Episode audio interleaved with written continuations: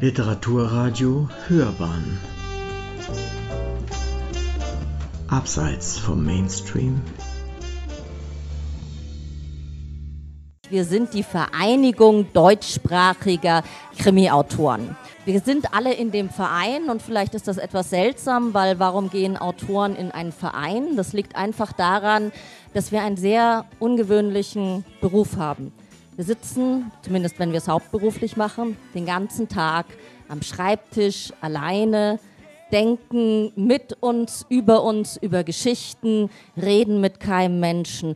Und falls wir das mit normalen Menschen tun, verstehen die uns oft überhaupt nicht. Und dann treffen wir uns. Einmal im Jahr machen wir eine Stadt unsicher. Letztes Jahr war es Hannover, äh, nein, letztes Jahr war es Aachen, dieses Jahr, nächstes Jahr wird es Hannover sein. Dann fallen da 400 Krimi-Autoren in einer Stadt ein und haben Lehrveranstaltungen. Das heißt, sie gehen in die Pathologie oder in Begräbnisinstitute oder wir in den Regionalgruppen gehen sehr gerne hier ins LKA wir besuchen wahnsinnig gern Gefängnisse, sehr spannend. Und so verbringen wir dann unsere Zeit und dann sitzen wir zusammen mit so verrückten Menschen wie uns und endlich mal jemand, der uns versteht. Das ist das Syndikat. Ähm, es gibt Regionalgruppen. Wir von der Regionalgruppe München bestreiten heute diesen Abend hier.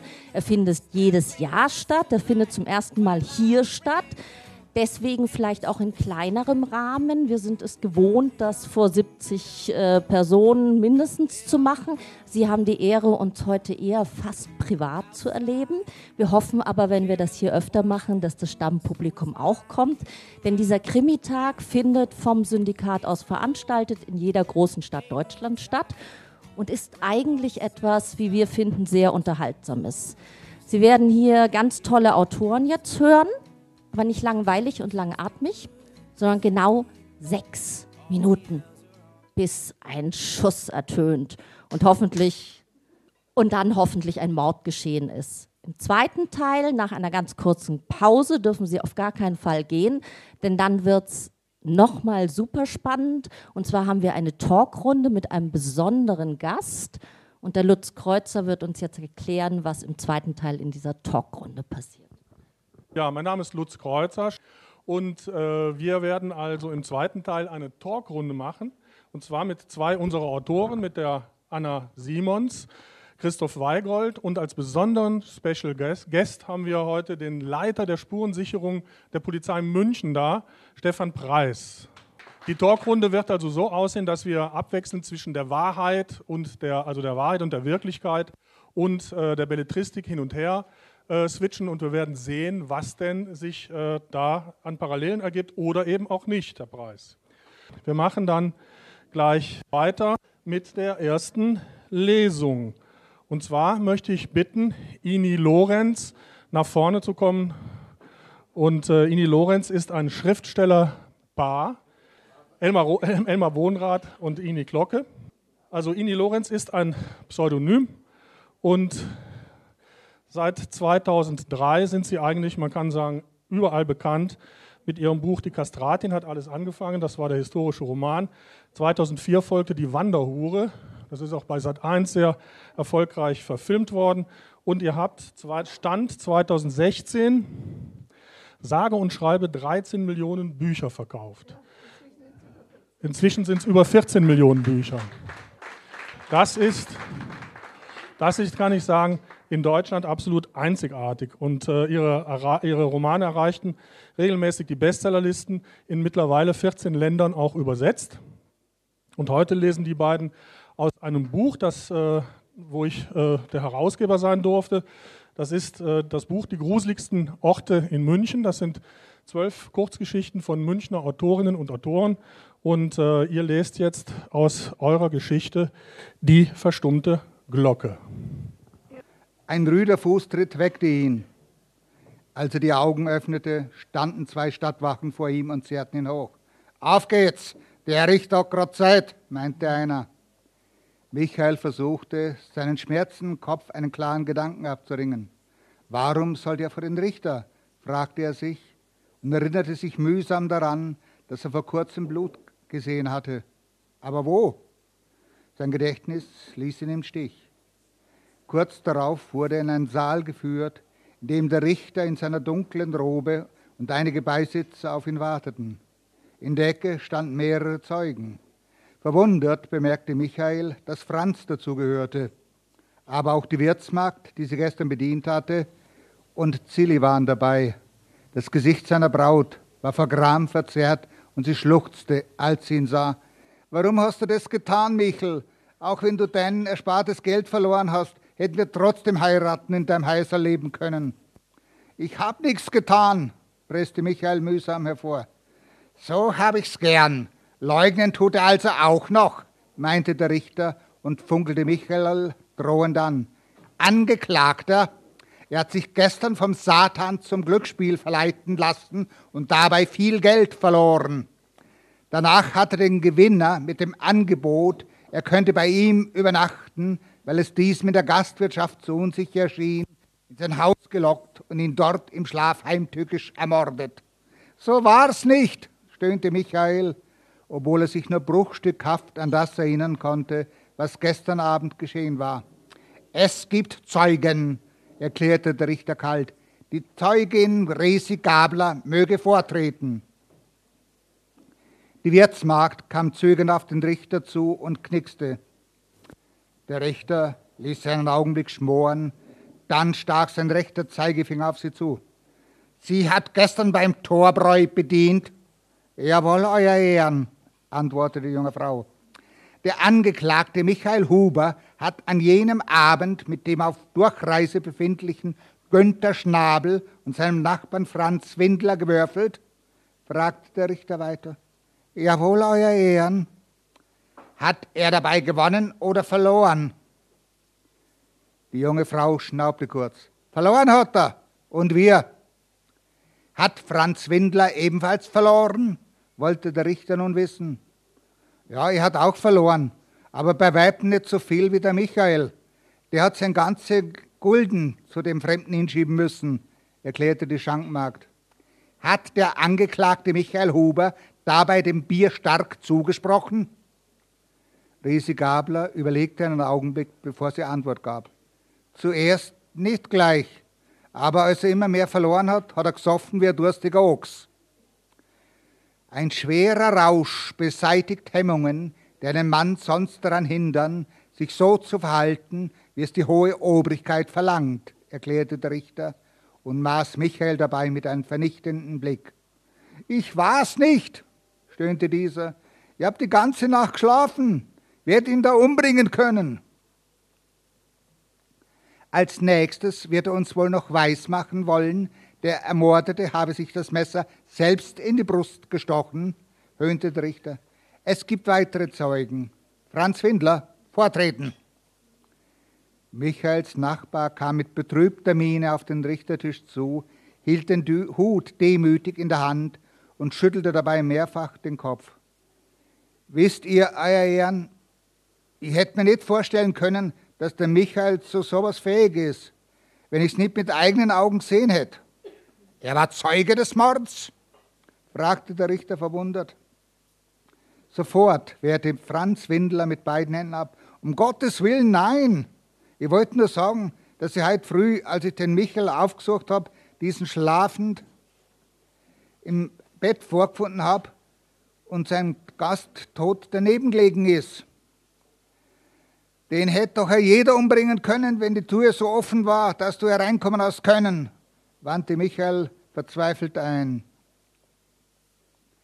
Einer der Beisitzer, dem die Aufgabe übertragen war, den Angeklagten zu verteidigen, hob die Hand. Diese Bemerkung sollte zu Protokoll genommen werden. Es hätte durchaus jemand den beiden folgen, in das Haus eindringen, den Fremden erstechen und das Geld an sich nehmen können. Das ist schon richtig, aber es stimmt nicht, wandte Franz Windler ein.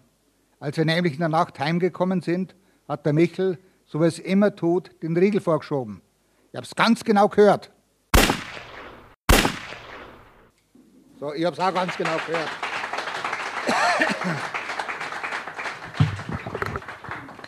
Vielen Dank, Elmar und Inni, Inni Lorenz. Ja, der nächste Autor, den ich Ihnen vorstellen darf, ist der Ingolf Hirt. Komm ruhig zu mir. Er ist geboren in Pirmasens und lebt jetzt bei München. Und ich finde, Lebensläufe von uns sind äh, manchmal sehr interessant, weil sie doch nicht ganz geradlinig sind. Der Ingolf hat seine, sein Metier von der Pike auf gelernt. Er war erst Krankenpfleger und hat dann Neurobiologie studiert und darin auch promoviert. Und ich habe mir sagen lassen, man macht da viele Dienstreisen. Und er hat seine Dienstreisen nicht an der Bar verbracht, was für Autoren auch seltsam ist. Aber er hat sich dann in sein Hotelzimmer gesetzt und hat angefangen zu schreiben, Kurzgeschichten zu schreiben. Und äh, mittlerweile schreibt er große Krimis, er schreibt Medizinkrimis und Wissenschaftsthriller. Mich interessiert jetzt schon nochmal, ich komme zu dir hinter, wie wirkt sich dein Studium, deine Arbeit auf deine Krimis aus? Also bei dem Buch ist es ganz einfach. Ist, die Idee dazu ist entstanden, wie ich eine klinische Studie zum Thema Schlafstörungen betreut habe. In meinem Beruf komme ich immer wieder mit Situationen in Kontakt oder mit, mit, ähm, mit Krankheiten, mit Indikationen, äh, die einem keine Ruhe lassen. Man kann nicht so richtig abschalten, es beschäftigt einem weiter. Zum Beispiel das Thema Schlafstörung. Ich habe dann nachrecherchiert und habe festgestellt, okay, es gibt tatsächlich Fälle, in denen Leute, in, während, der, währenddem sie schlafgewandelt sind, körperlich äh, Gewalt angetan haben, beziehungsweise sogar Morde begangen haben. Man, es lässt einem nicht nah los, man recherchiert weiter und kommt dann irgendwann so auf die Idee, um Kurzgeschichten oder ganze Romane zu schreiben. Super spannend. Ich habe trotzdem noch eine andere Frage an dich, weil mich die auch sehr interessiert hat. Ich habe äh, natürlich in deiner Biografie nachgelesen und der Ingolf schreibt auch visuelle Poesie. Und zwar ist das so, dass man dann Buchstaben schreibt, aber die geben ein Bild. Also man schreibt irgendwas über Zweifel in seinem Gedicht und das Ganze ergibt ein Fragezeichen. Ich finde das ganz toll. Ich finde das auch eine ganz besondere Kunst.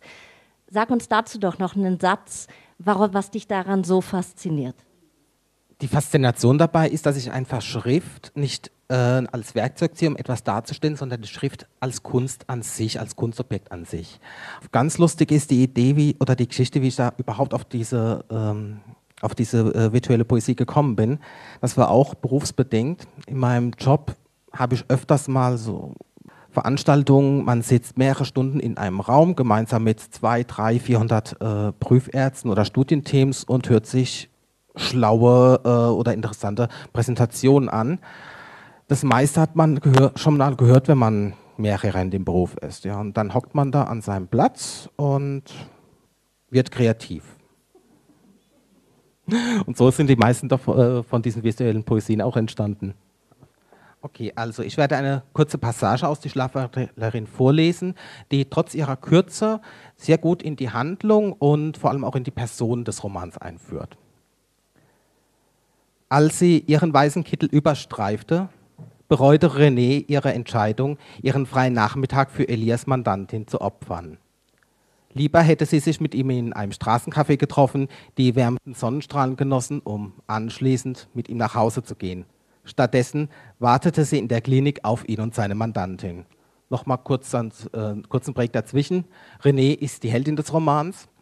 Äh, sie ist Ärztin mit Spezialgebiet Schlafstörungen, ihr Freund Elias Anwalt und an diesem Morgen stellte er eine seiner Mandantinnen vor.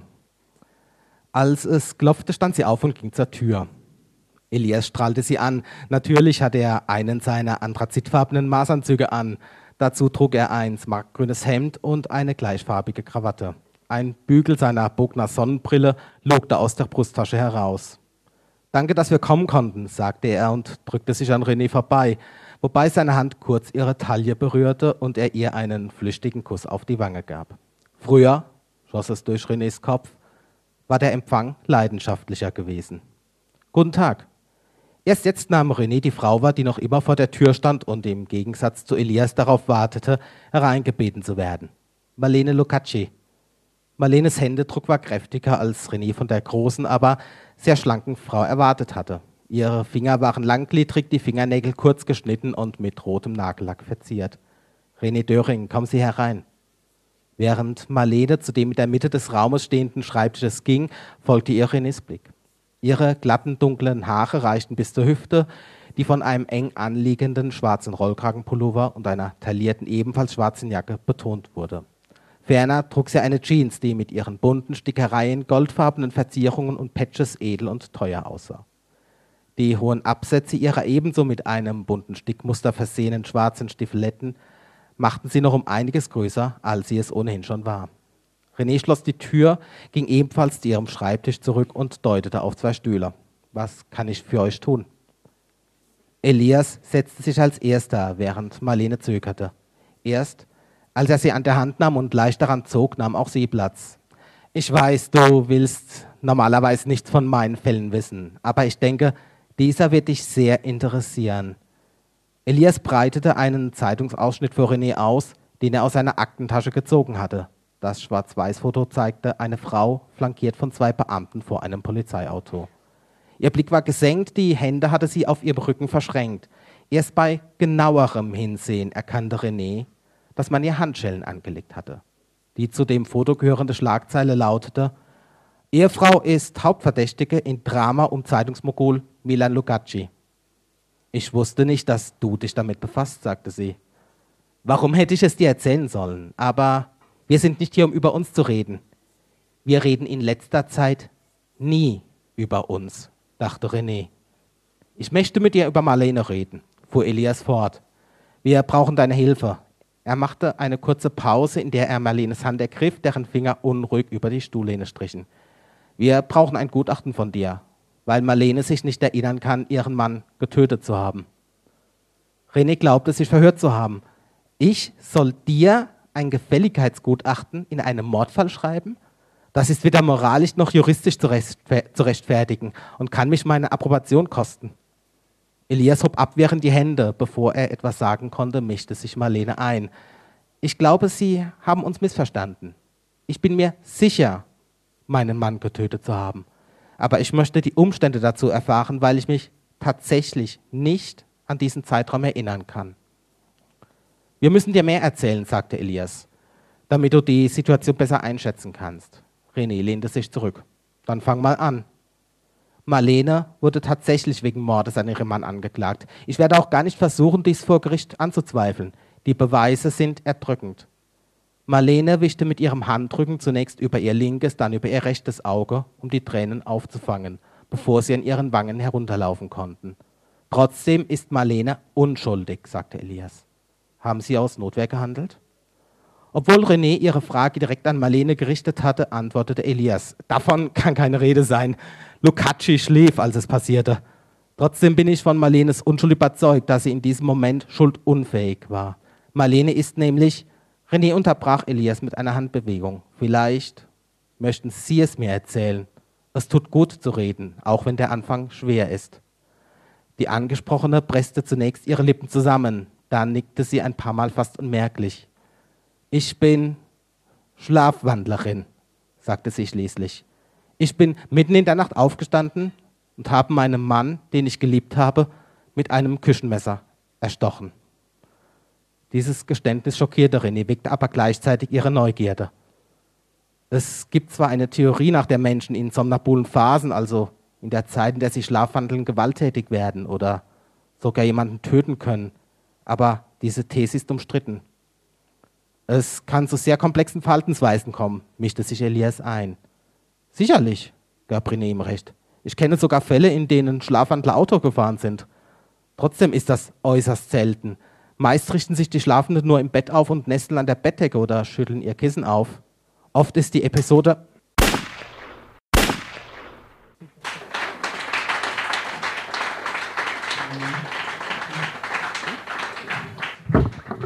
Herzlichen Dank, Ingo Hirt. Der nächste, der für uns liest, ist ein Münchner Urgestein. Äh, Leonhard Michael Seidel, nicht zu verwechseln mit seinem Sohn Leonhard Seidel, ist in Giesing aufgewachsen und zwar genau gegenüber vom Stadion äh, des TSV 1860 München. Und klar ist er natürlich Fan des, äh, von 1860, also 60er-Fan, und äh, hat ähm, früher als Kind schon aus den drei Fenstern der Wohnung immer ins Grüntaler Stadion hineingeschaut, aber das ist eigentlich eine andere Geschichte. Wenn wir die jetzt erzählen würden, das wäre ein neues Buch. Äh, du bringst, du bist ja auch Gitarrenlehrer und du warst einmal ähm, EDV-Administrator. Wie kommt man denn da zum Schreiben? Erst wenn ich in Pension bin, habe ich angefangen können zum Schreiben. Vorher geht das nicht. Okay, gut. Du bist ja auch äh, Gitarrenlehrer und äh, bist Hausregisseur im Theater in Erding. Und heute hast du uns ein Buch mitgebracht, ja, das passt ja so ein bisschen auch zu deiner Fußballgeschichte, nämlich besäufniserregend. Und aus diesem Krimi wirst du uns jetzt vorlesen. Leonhard Michael Seidel. Grüß Gott. Also ich bin ein Giersinger, das hört man ja. Unverkennbar, gell? Zur topografischen Einordnung möchte ich kurz einen kleinen winzigen Vortrag halten, entnommen aus diesem epochemachenden Roman Besäufniserregend. Der Wettersteinplatz ist einen Steinwurf vom 60er entfernt. Man kann sagen, er ist der Bauch der Grünwalder Straße. Grünwalder Straße führt direkt zum Trainingsgelände des berühmten TSV 1860 und nach Grünwald hinaus. Grünwalder Straße ist eine breite, schöne, eine schnelle und laute Straße. Vom Wettersteinplatz zweigt eine andere Straße ab, nämlich die Sebener Straße. Sie ist nur zufällig eine Straße, eher so eine Nebenstraße. Wo sie hinführt, ist nicht ganz klar. Vermutlich endet sie, verliert sie sich im Perlacher Forst, also im finsteren Wald. In dieser überflüssigen Nebenstraße hausen die Roten. Sie haben dort einen Protzbau errichtet. Das kann jedoch nicht daran nichts ändern, dass sie in Giersing nur als die Nebenstraßler bekannt sind. So, das zur topografischen Einordnung. Ich muss mich schicken, weil, weil ich bloß fünf Minuten Zeit habe. Es geht um eine Liebesgeschichte in jedem Krimi, das können mir die Kollegen bestätigen, muss auf jeden Fall eine Liebesgeschichte drin sein. Und ich bin jetzt bei der Lotte Lena. Ich bin der Protagonist äh, des Romanes. Mein Name ist Valentin Gaukler, entstamme einer alten Gaukler-Dynastie. Und ich bin bei Lotte Lena und liege auf dem Kanapee, als die Wohnungstür aufgeschlossen wird. Lotte Lena, ehrgeizige Journalistin im adretten Wintermantel, schwarzen Stiefeln und wollener Mütze auf dem Blondschopf, betritt zügig ihr Heim. Ich habe sie erwartet und mit den Zutaten aus dem Kühlschrank etwas gezaubert, das man mit viel Fantasie ein Abendessen nennen könnte. Der Wille zählt fürs Werk. Es gibt pochiertes Ei, gekocht in einer Muffinform, angerichtet auf Toast. Ich habe leider bloß drei Scheiben gefunden, sowie je zwei Datteln, die ich im Kühlfach entdecken durfte. Kreativ drapiert, sieht alles lecker aus, Dazu ein Saftglas Eierlikör und der Abend ist gerettet. Hatte ich gedacht. Lotte Lena legt sofort los. Ärger in der Zeitungsredaktion, Ärger in der U-Bahn, Ärger mit dem vereisten Gehsteig. Dazu die politische Lage in USA mit dem depperten Donald. Äh, das, das ist zufällig da hineingeraten. Das Essen schmeckt beschissen, sagt sie, nachdem sie alles in sich hineingemampft und das Saftglas mit dem Eierlikör in einem Zug geleert hat. Aber Lotte, Lottchen, Liebes, krieche ich auf der Schleimspur. Morgen koche ich für dich dein Leibgericht. Was ist dein Leibgericht, Lottelina? Sie schweigt mich mürrisch an. Ich starte den nächsten Versuch. Vielleicht ein Schweinsbronn? Ich bin Vegetarierin, knurrt sie. Vielleicht Nudeln? Nudeln mit was? Nudeln mit allem und Reis? Abrupt steht sie auf, verlässt das Zimmer, lässt mich mit meinen Gedanken zurück. Was ist gegen Nudeln einzuwenden? Wie ich noch ein Kind war in Giersing, aß man ganz natürlich Nudeln. Irgendwann wurde Pasta draus und heute nimmt man nur noch Kohlenhydrate zu sich, wenn überhaupt. Wenig später kehrt sie in einem hochgeschlossenen gelben Hausanzug zurück, hockt sich hin, schenkt Eierlikör nach, trinkt aus, starrt mich an. Was willst du hier, Valentin? Mich wieder volltexten mit schmuddligen Sprüchen und halbgaren Abenteuern? Oder willst du einfach nur Sex? Dazu bin ich heute überhaupt nicht in Stimmung. Aber Lottilein, also was willst du? Ich rücke den Stuhl zurecht, schenke ihr meinen besten Dackelblick. Wir wollten doch über unsere gemeinsame Zukunft sprechen, Lottelina. Du hast mir gesagt, ein Mann wie ich.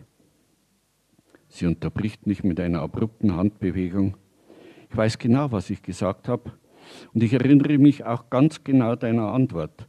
Ich denke drüber nach, war alles, was ich zu hören bekam. Ein ziemlich dürftiges Fundament für eine gemeinsame Zukunft, nicht wahr? Zur Verteidigung lüfte ich meine Arme. Ich habe nachgedacht, Lottelina, sehr lange nachgedacht. Das ist gut, Valentin. Und zu welchem Ergebnis bist du gelangt? Ich suche mir eine feste Arbeit, 40 Stunden die Woche, Urlaub, geordnetes Leben. Lotte Lena springt auf, stürzt auf mich zu, reißt mich hoch, umarmt mich, küsst mich nass, er drückt mich schier. Wirklich, haucht sie feucht in mein Ohr. Bevor mich ihre Begeisterung erstickt, befreie ich mich, hocke wieder auf meinem Stuhl und lausche. Ich habe es sofort gewusst, was in dir schlummert, Valentin, beginnt sie. Ich habe ein Auge dafür. Es gibt Männer, die sind wie Seife, nicht zu fassen. Es gibt Männer, die sind wie Granit, an die kommst du nicht dran. Und es gibt Männer, die sind wie du. Männer, die sogar kochen. Es ist so toll, wenn Männer kochen können. Überhaupt ist es toll, wenn Männer irgendetwas können. Ein solcher Mann bist du, Valentin. Danke.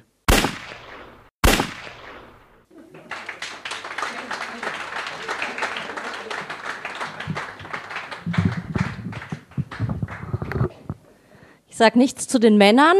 Stattdessen kündige ich jetzt eine Frau an, die Thea Lehmann. Die Thea ist Journalistin gewesen, ist jetzt Autorin, aber du bist noch was ganz anderes. Du bist eine offizielle, mörderische Schwester von mir übrigens. Was ist denn das? Die mörderischen Schwestern sind eine Gruppe von Frauen, die sich für den von Frauen, äh, also den deutschsprachigen von Frauen geschriebenen Kriminalroman engagieren. Also Autorinnen, aber auch Buchhändlerinnen, Bibliothekarinnen, Bloggerinnen oder einfach Leserinnen. Wenn Sie Spaß an Krimis haben, bitteschön, werden Sie eine unserer mörderischen Schwestern. Ähm, du bist da auch sehr aktiv und bist unsere Fortbildungsschwester im Münchner Regionalkreis. Erzähl doch mal die letzten zwei oder drei Veranstaltungen, damit die Damen und Herren hier einen Einblick über unsere Freizeitgestaltung bekommen. Ja, das ist natürlich eine gute Frage. Was tun mörderische Schwestern, ähm, wenn sie sich fortbilden? Zum Beispiel lassen wir uns darüber informieren, wie man Urkunden fälscht und wie man rauskriegt, ob sie gefälscht sind. Das hatten wir jetzt gerade im Landeskriminalamt. Wir waren letztes Wochenende in Nürnberg zu unserer Weihnachtsfeier und hatten einen Richter da, der uns sehr genau erklärt hat, wie so ein Prozess abläuft und wie so eine Gerichtsverhandlung ähm, Punkt für Punkt abgearbeitet werden muss. Ähm, wir werden im Sommer in den Botanischen Garten gehen und uns von einer Biologin erklären lassen, was da alles Giftiges wächst und wie man es benutzen könnte. Ja, solche Dinge machen wir. Wunderbar. Ähm, ja, du bist eine waschechte Bayerin, bist verheiratet mit einem Sachsen ähm, jetzt ist nicht verwunderlich, du schreibst also Regionalkrimis aus Dresden und der sächsischen Schweiz und das mit einem bayerischen Ermittler. Ich frage dich nicht nach den Krimis. Ähm, du Bayern, dein Ehemann Sachse. Wie geht so eine Ehe? Solange genug Butter im Kühlschrank ist, alles okay. Prima, dann lies uns aus Tödliches Schweigen im Sandstein. Ich habe Ihnen ähm, eine Szene in diesem fünften Krimi äh, ausgesucht, die Ihnen erklären wird, warum ein ähm, Auto, ein bayerisches Auto auf dem Titelbild ist. Es geht hier um eine Frau, die auf der Suche nach ihrer Mutter ist. Und diese Frau heißt Isabel, ist Historikerin und ist zufällig in Dresden auf einem Kongress. Sie findet dort eine Spur, die ihre verschollene Mutter ähm, ihr ein bisschen näher bringt und hat ein langes Gespräch mit einem Steinmetz-Ehepaar. So, und jetzt geht's los. Als Isabel das Haus des Ehepaar Friebel verließ, war sie so hippelig, dass sie am liebsten um sich geschlagen hätte. Es gab eine neue Spur. Was sie von dem alten Steinmetz und seiner Frau erfahren hatte, war allerdings ungeheuerlich. Hatte ihre Mutter tatsächlich wenige Tage nach der Wende verschwinden müssen, weil sie eine Spionin war? Noch vor zwei Stunden hätte sie geschworen, dass ihre Mutter sich nicht für Politik interessiert hatte. Isabel schwirrte der Kopf. Ihre Mutter hat es wieder geschafft, ihr die Rolle der blinden Kuh aufzuzwingen. Nur bruchstückhaft bekam sie ab und zu ein Stückchen Wahrheit zu fassen. Aber schon glitt sie ihr wieder aus den Fingern und ließ sie mit tausend Fragen und Ängsten zurück. Warum hatte sie sie damals alleine gelassen? Sie fühlte wieder die Tränen von damals hochsteigen, den Knoten in der Brust, der so weh tat, dass sie fast nicht mehr atmen konnte. Sie hasste ihre Mutter so sehr dafür, was sie, sie ihr angetan hatte. Immer noch war sie ein Spielball ihrer Launen und selbst jetzt, mit über 30 Jahren, hatte sie diese Sehnsucht und diese Angst nicht im Griff. Schwer atmend stützte sie sich auf die offene Autotür Ihr Herz schlug, als hätte sie einen Marathon hinter sich. Ihre Hände zitterten. Jetzt half nur noch eins. Sie stieg ein und startete den Motor. Das Geräusch der Maschine brachte wieder Ordnung in ihre Gedanken. Sie fühlte sich geschützt in diesem Kokon aus hartem Metall und Glas. Der satte Klang zuschlagender Autotüren versprach, dass die Welt draußen bliebe, hier drin, festgehalten von Sportgurten und einem Ledersitz, war sie unverwundbar. Sie musste jetzt fahren. Sie wollte wieder Kontrolle spüren. Kontrolle über ihr Leben, über die Welt, über sich und ihre Gefühle. Sie lenkte den Wagen Richtung Pirna und bog dann auf die Brücke über die Elbe ab. Das Navigationssystem führte sie bis vor eine Blockhütte, die in der sächsischen Schweiz ein wenig fehl am Platze wirkte. Der Name verhieß ihr aber genau das, was sie suchte. Hocksteinschenke. Das helle Holz leuchtete warm im Schein der untergehenden Sonne. Es war wenig los, nur drei Autos standen vor dem Lokal. Auch die Strecke schien nicht allzu befahren zu sein. Ihr Freund Patrick hatte ihr den Deutschlandring empfohlen. Als Historikerin war sie besonders angetan, hier eine der ältesten Rennstrecken Deutschlands zu finden. Schon 1926 hatten hier die ersten Bergrennen stattgefunden, bevor der zehn Kilometer lange Rundkurs 1939 eingeweiht worden war. Das letzte Rennen wurde 1951 gefahren. Inzwischen war die Strecke Teil von drei sächsischen Staatsstraßen. Isabel schloss kurz die Augen und konzentrierte sich. Sie konnte es kaum erwarten, loszulegen, aber sie wusste, es war fahrlässig, unkonzentriert zu fahren. Ihre Aufmerksamkeit würde ab sofort nur noch ihrem Wagen und dieser Strecke gelten. Sie blendete alles aus, was sie am heutigen Tag so aufgewühlt hatte. Alles, was mit ihrer Mutter und ihrer Kindheit zu tun hatte. All die seelischen Wunden, von denen sie heute den Schorf abgekratzt hatte, bis sie wieder brannten und bluteten. Sie fokussierte sich. Dann öffnete sie die Augen, legte den ersten Gang ein und rollte vom Parkplatz. Der Wagen wurde von einem Fortbewegungsmittel zu ihrem verlängerten Körper. Ihre Nerven wuchsen durch das Lenkrad hindurch in den BMW, ertasteten das Getriebe, den Motor, die Karosserie. Sie spürte den Asphalt und den Rädern, jedes kleine Schlagloch, jeden Stein und die Energie, die sie gleich beherrschen würde. Nichts gab ihr so sehr das Gefühl, zurück Herrin der Situation zu sein, wie ein Streetride, ein Ritt auf der Rasierklinge, ein Verschmelzen mit ihrem Auto. Sie gab Gas und jagte die gewundene Straße hinunter ins Tal Richtung Hohenstein. Die Sinne geschärft wie ein Adler beim Sturzflug auf sein Opfer, legte sie sich in die Kurven. Links, rechts, links. Diese Bergstraße hat es in sich. Die nächste Kurve beschrieb fast 180 Grad. Sie wurde langsamer. Noch kannte sie die Strecke nicht. Es ging weiter, wie bei einem Slalom. In einem steten Rhythmus wechselten sich die Kurven ab, bis sie endlich im Tal angekommen war. Das Schnurren des Motors streicht.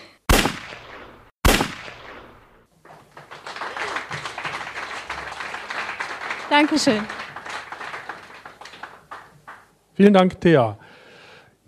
Ja, die nächste Autorin, die ich vorstellen möchte, ist Anna Simons. Anna Simons ist das Pseudonym einer deutschen Autorin, die auch unter ihrem Klarnamen und unter einem dritten Pseudonym sogar noch äh, veröffentlicht. Und du lebst ja mit Mann und Familie äh, in der Nähe von München. Du stammst aber aus dem Bergischen. Ich möchte aber noch nicht zu viel über Anna Simons erzählen, aus dem Grund, weil sie ist nachher bei der Talkrunde auch dabei, also eine unserer Autorinnen, der wir nachher noch oder der ich dann nachher noch Fragen stellen möchte. Und du liest uns jetzt aus dem Kriminalroman Seelentod. Anna Simons. Ja, schönen guten Abend. Also in Seelentod geht es um eine Gefängnisärztin und wie Sie sich jetzt unschwer vorstellen können, gehen wir jetzt in den Knast. Ich starte vorne, wo Sie auch anfangen würden. An der Decke, direkt über mir, sehe ich verwaschenes, lichtes Grau. Vielleicht ist es nur Dreck, gar keine echte Farbe, was nicht verwunderlich wäre. In diesem Loch ist alles grau. Ich habe vorher nicht geahnt, wie viele Grautöne es gibt. Warm und kalt, hell und dunkel, blaustichig und mit einem Hauch Violett, fast schwarz. In diesem Gebäude findet man sie alle, jede Schattierung. Und mindestens ebenso viele Abartigkeiten. Hier drin wird beobachtet, abgeschätzt, betrogen, gelogen, gedemütigt, geschlagen, getreten. Niemand traut dem anderen. Jeder kann dich ans Messer liefern. Immer ohne Zögern. Wer zuvor nicht schon Täter war, der muss es hier werden. Falls er sich weigert, wird er das Opfer von denen, die weniger Skrupel haben. Raushalten kann sich jedenfalls kaum einer. Für all das gibt es ein ganz treffendes Wort. Grausamkeit. Ich starre weiter nach oben. Die Kerben und Schlieren auf den Rostflecken ignoriere ich. Irgendwann nehme ich sie nicht mehr wahr. Dann reicht die Fläche für die Bilder, die meine Fantasie darauf projiziert. Jeden Tag. In jeder freien Minute, in der ich nichts tun kann, außer zu starren. Selbst in der Nacht, wenn ich nicht zur Ruhe komme, wenn die unnatürliche Stille durchbrochen wird von den Echos der anderen, die auch keinen Schlaf finden, von ihrem Schnarchen und Stöhnen, ihren Schreien. Dort oben ist meine Flucht, mein Ausweg. Ich muss nur lange genug warten, den Blick nicht abwenden, bis alles verschwimmt. Irgendwann sehe ich es dann wie einen Film an der Decke über mir. Sie sind nicht wirklich da, diese Bilder, das weiß ich. Sie sind nur in meinem Kopf, Spiegel einer anderen Zeit, der glücklichen Tage. Damals konnte ich es nicht spüren. Die anderen konnten es, das sah ich an ihrer Miene. Ich konnte es nie. Ich hatte immer gedacht, es müsste sich anders anfühlen, spektakulärer.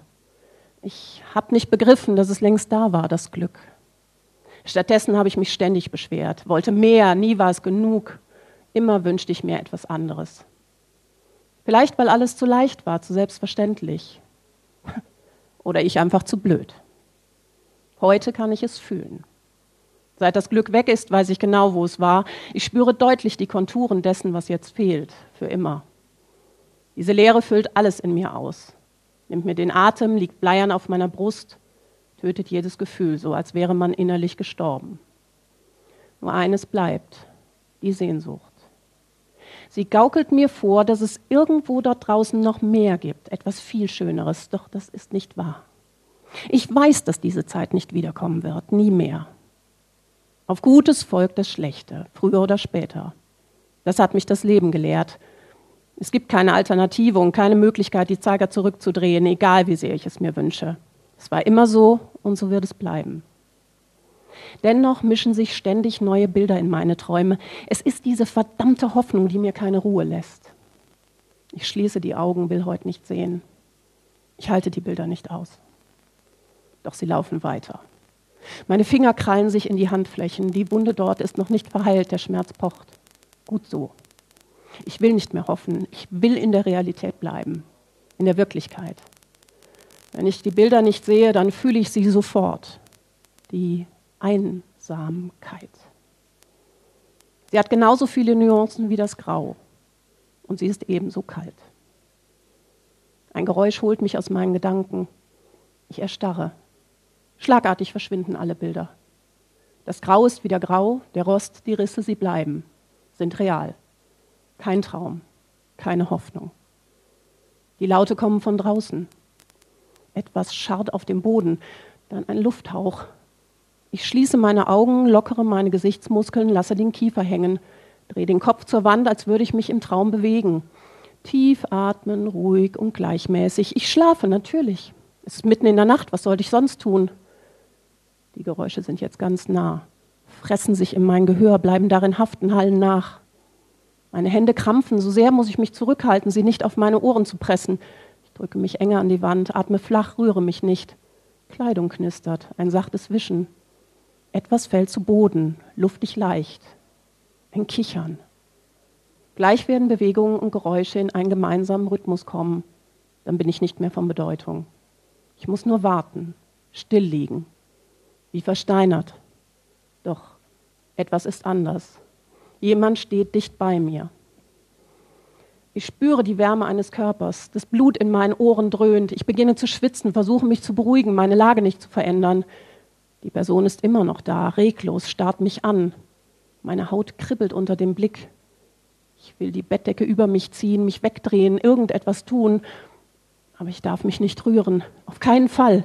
Immer tiefer bohren sich meine Nägel in mein eigenes Fleisch. Ich spüre Feuchtigkeit, vielleicht Blut. Das wird mich verraten, verdammt.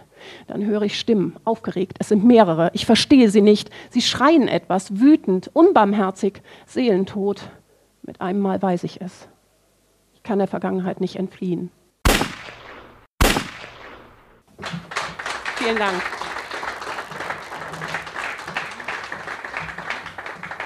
Der nächste Autor, den ich begrüßen darf, ist der Michael Böhm. Ich fange mal so an. Krimi-Autoren wie wir wünschen sich zwei Dinge. Einmal so viele Bücher zu verkaufen wie Inni Lorenz und zum Zweiten den Friedrich-Glauser-Preis. Der Friedrich-Glauser-Preis ist der größte deutsche Krimi-Preis. Und Michael Böhm hat ihn.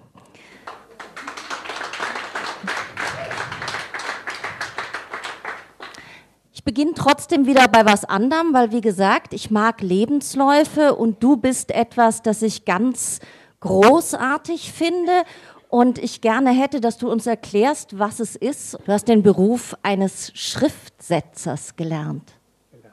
Ja, ich bin also ein gelernter Jünger Gutenbergs, habe in dem Beruf auch meinen Meister gemacht, aber dann ist dieser Beruf gestorben, ganz schnell. Die Elektronik hat ihn abgewürgt. Aber bevor ich dann als elektronischer Gutenberg antreten musste, bin ich gleich in die EDV gewechselt.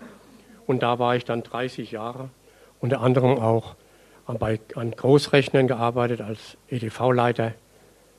Und so habe ich meine Zeit gebracht. Immer seit meiner Jugend geschrieben und gerne geschrieben, aber nur selten Zeit gehabt. Ich habe also erst dann mit dem Schreiben richtig begonnen, als ich in Rente gegangen bin. Mein erstes Buch nach der Rente wurde für den Friedrich-Glauser-Preis nominiert. Ich habe ihn nicht bekommen. Ich musste ein Jahr warten. Beim nächsten Buch, beim nächsten Buch war es dann soweit. Ja, und so geht es immer weiter. Inzwischen habe ich acht Bücher geschrieben in der Rente. Du hast eben diese dreibändige Regionalkrimireihe äh, geschrieben, die in Dachau spielt, für die du auch für den zweiten Band den Friedrich-Glauser-Preis ähm, bekommen hast. Und sie spielt um den Herrn Petermann. Und du liest uns heute aus Die zornigen Augen der Wahrheit. Dieses Buch gibt es noch nicht. Das kommt erst im Januar raus. Ich lese also heute zum ersten Mal aus diesem Buch. die zornigen Augen der Wahrheit. Die Blasmusik machte eine Pause. Das Schweigen der Musik erhöhte sogleich hörbar den Lärmpegel der vielen Stimmen. Arno Tann sagte sich, so wie jedes Jahr, dass er für ein Bierzelt nicht geschaffen war. Er mochte diese Massenfeten nicht, bei denen die gute Laune fast schon Zwang bedeutete. Diesen Abend würde er mit Kopfschmerzen bezahlen müssen. Die Musik spielte längst wieder, als Tan auf einmal bewusst wurde, dass da etwas in der Luft lag. Nichts Gutes. Er hob den Kopf, blähte die Nase, suchte, was da durch die weit offenen Zeltplanen hereinwehte. Irgendeine unsichtbare, dunkle Energie. Es dauerte nicht lange, bis es Worte gab für das eben nur Geahnte. Im Hofgarten war ein Toter gefunden worden, erzählte das leise Flüstern. Wie nur konnte sich solch eine Nachricht regelrecht Flügel bekommen und hier drinnen von Tisch zu Tisch springen? In der nächsten Welle wusste die drahtlose Telegrafie schon von Mord zu sagen. Und bald war auch der Name des Toten im Zelt bekannt. Der Stadtgärtner Anton Lachner war tot gefunden worden, umgebracht in seinem Schlossgarten. Dann fiel auf, dass es im Zelt ruhiger geworden war und sah sich um. Überall bewegte Lippen. Wie nannte man diesen Vorgang? Sich das Maul zerreißen? Ludwig Wellhofer, der mit Arno Tann im Kirchengemeinderat im Rheinderat saß, bewegte sich näher an das Ohr seines Nachbarn heran. Er hat an den Haustüren gesammelt. Wer? Na, Lachner war ein unermüdlicher Sammler für unsere Kirche. Wird schwer zu ersetzen sein. Du streichst ihn ohne besondere Bauern ziemlich schnell von deiner Liste, Ludwig. Diese Bemerkung schien den Herrn Professor nicht weiter zu stören. Dann lauschte ihn das auf- und abschwellende Summen der Stimmen und erschrak leicht, als er die zornigen Augen wahrnahm, die ein bestimmtes Ziel fixierten. Gauss hatte Birkmann im Blick. Was bedeutete das? Was sollte dieser Blick ausdrücken? Was wusste Gauss über Birkmann? Was hatte er für wahr erkannt? Jochen Michel legte seine Ellenbogen auf den Tisch wartete, bis Tan ihm sein Gesicht zuwandte, das irgendwie abwesend wirkte, wie von einem Traum eingesponnen oder in Gedanken verwoben. Das Böse ist wieder unterwegs, Arno, sagte Michel. Ach was, nur ein Mörder, Jochen. Die Polizei wird ihn über kurz oder lang zur Strecke bringen. Michel winkte fast erbost ab. Sie haben bis heute nicht mal den Einbruch in meine Bank aufgeklärt. Du bist doch sonst so kalt wie ein Geldstück, Jochen. Warum auf einmal so emotional? Dann sah Michel an. Michel sagte, wenn ich daran denke, dass Lachner in der Früh wie jeden Tag aufgestanden ist, sich auf den Tag und ganz bestimmt auf das Volksfest, auf seine erste Maß gefreut hat und im Hofgarten wartete dann während seiner Arbeit der Mörder auf ihn. Mich gruselt diese Vorstellung. Sie deprimiert mich.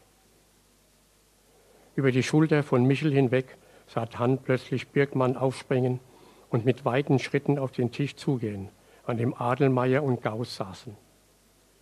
Birkmann zeigte ein wutverzerrtes Gesicht, als er Adelmeier erreichte, der sich halb erhob und von Birkmann einen heftigen Schlag mit der flachen Hand ins Gesicht bekam. Adelmeier sackte sofort zurück auf die Bank und ließ den Kopf hängen. Gauss hatte sich bei dieser Attacke erhoben, stand irgendwie starr da, bevor er wie aus dem Nichts seinen linken Arm hob und Birkmann mit voller Wucht gegen die Schulter schlug.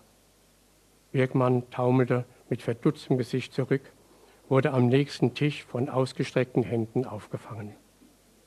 Birkmann drohte mit der Faust zu Gauss hin, der ihn angrinste, schrie irgendetwas und stapfte durch den Mittelgang davon. Dann griff nach seinem Bier, trank einen langen Schluck. Tag des Zorns, dachte er. Vielen Dank.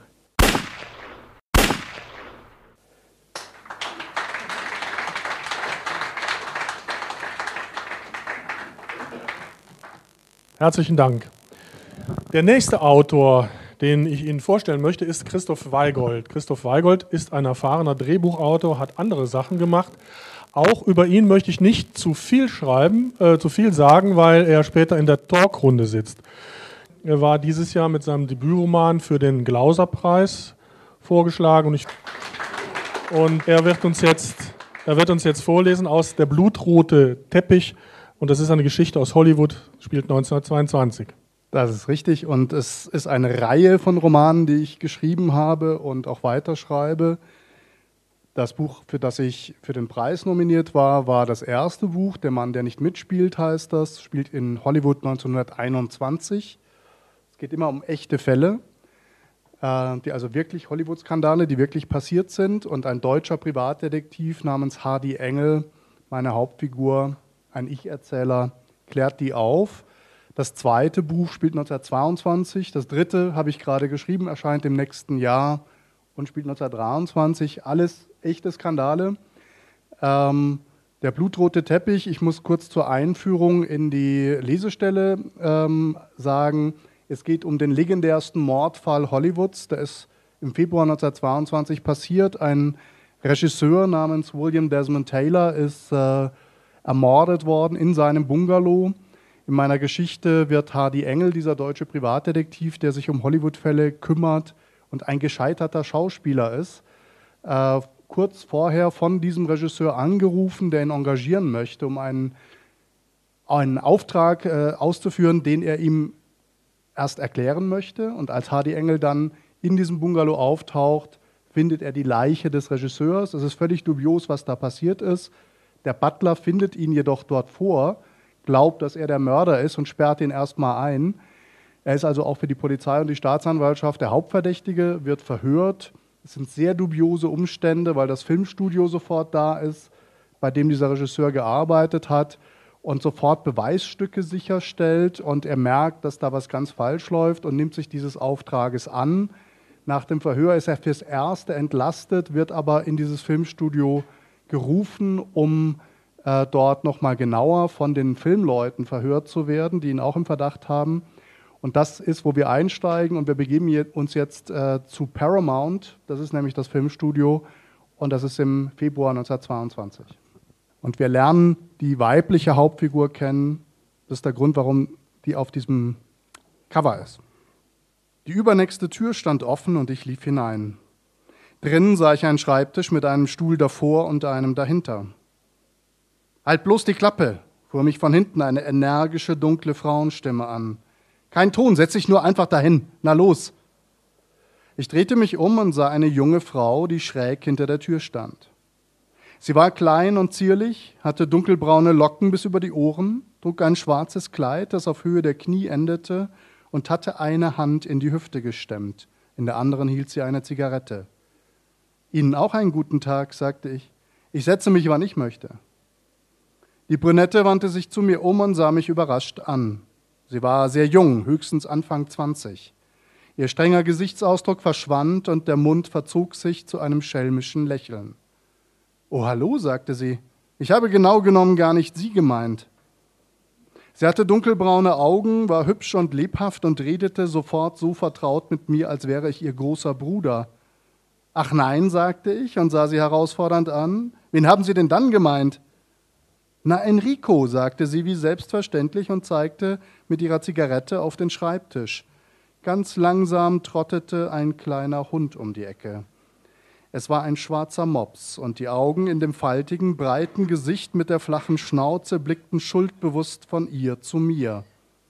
Hallo Enrico, sagte ich. Die Brünette nahm einen Zug von ihrer Zigarette und wiederholte im gleichen Tonfall wie eben Setz dich endlich hin. Sie verdrehte die Augen und schüttelte den Kopf mit den Locken. Enrico setzte sich langsam hin und leckte sich die Lippen. Na also, war das jetzt so schwer? fragte sie ihn. Er sieht aus wie Enrico Caruso, finden Sie nicht auch? Ich und der Mops sahen uns an. Nein, warten Sie ja eigentlich auf mich. Ich habe eine Verabredung mit Mr. Hamilton, meinte ich. Oh, Entschuldigung, sagte sie und wandte sich mir zu. Sind Sie Hardy Engel, dieser Privatdetektiv? Erraten, sagte ich und streckte ihr die rechte Hand hin. Sie schüttelte sie sehr förmlich, prüfend, so wie man zum allerersten Mal einen Tennisschläger in die Hand nimmt, sah zu mir hoch und meinte plötzlich, Sie habe ich mir irgendwie viel größer vorgestellt. Sie war mindestens einen Kopf kleiner als ich. Das tut mir leid, sagte ich, soll ich jetzt wieder gehen? Sie erstarrte und schlug sich grinsend die Hand auf den Mund. Nein, natürlich nicht. Ich sage andauernd solche Sachen, wissen Sie. Ich trage eben mein Herz auf der Zunge. Und wer sind Sie? fragte ich. Ach Mensch, Polly, sagte sie und gab mir schon wieder die Hand. Ich bin Polly Brandeis. Die Art, wie sie mich ansah, war irgendwie seltsam, durchaus angenehm, aber seltsam. Ich verstehe, sagte ich, der Einfachheit halber und ließ ihre Hand los. Na, dann setze ich mich mal, Polly, wenn's recht ist. Ich ging hinüber zum Schreibtisch und nahm auf dem Stuhl davor Platz. Sie sind also Mr. Hamiltons Sekretärin und nein, unterbrach sie mich mit fester Stimme. Ich bin vom Verband der Regisseure in Hollywood. Die Directors Association hat mich abgestellt, um mit Mr. Hamilton gemeinsam den Mordfall Taylor zu untersuchen. Es war gut, dass ich schon saß. Spätestens jetzt hätte ich mich hinsetzen müssen. Wie bitte? Mr. Taylor war der Vorsitzende dieses Verbandes, falls Sie es nicht wussten, sagte sie jetzt sehr ruhig und selbstsicher. Wir wollen natürlich herausfinden, wer ihn ermordet hat, genau wie Paramount, das Studio, für das auch ich arbeite. Wir machen uns Sorgen um unsere Reputation und wegen des drohenden Skandals. Deswegen bin ich gerade sofort hier hingeschickt worden, als wir davon erfahren haben.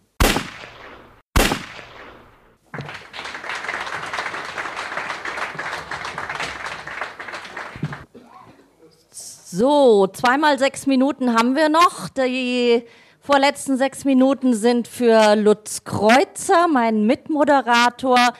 Dr. Lutz Kreuzer war zuerst Geologe. Er schreibt Krimis. Er gilt auch als Self-Publishing-Papst.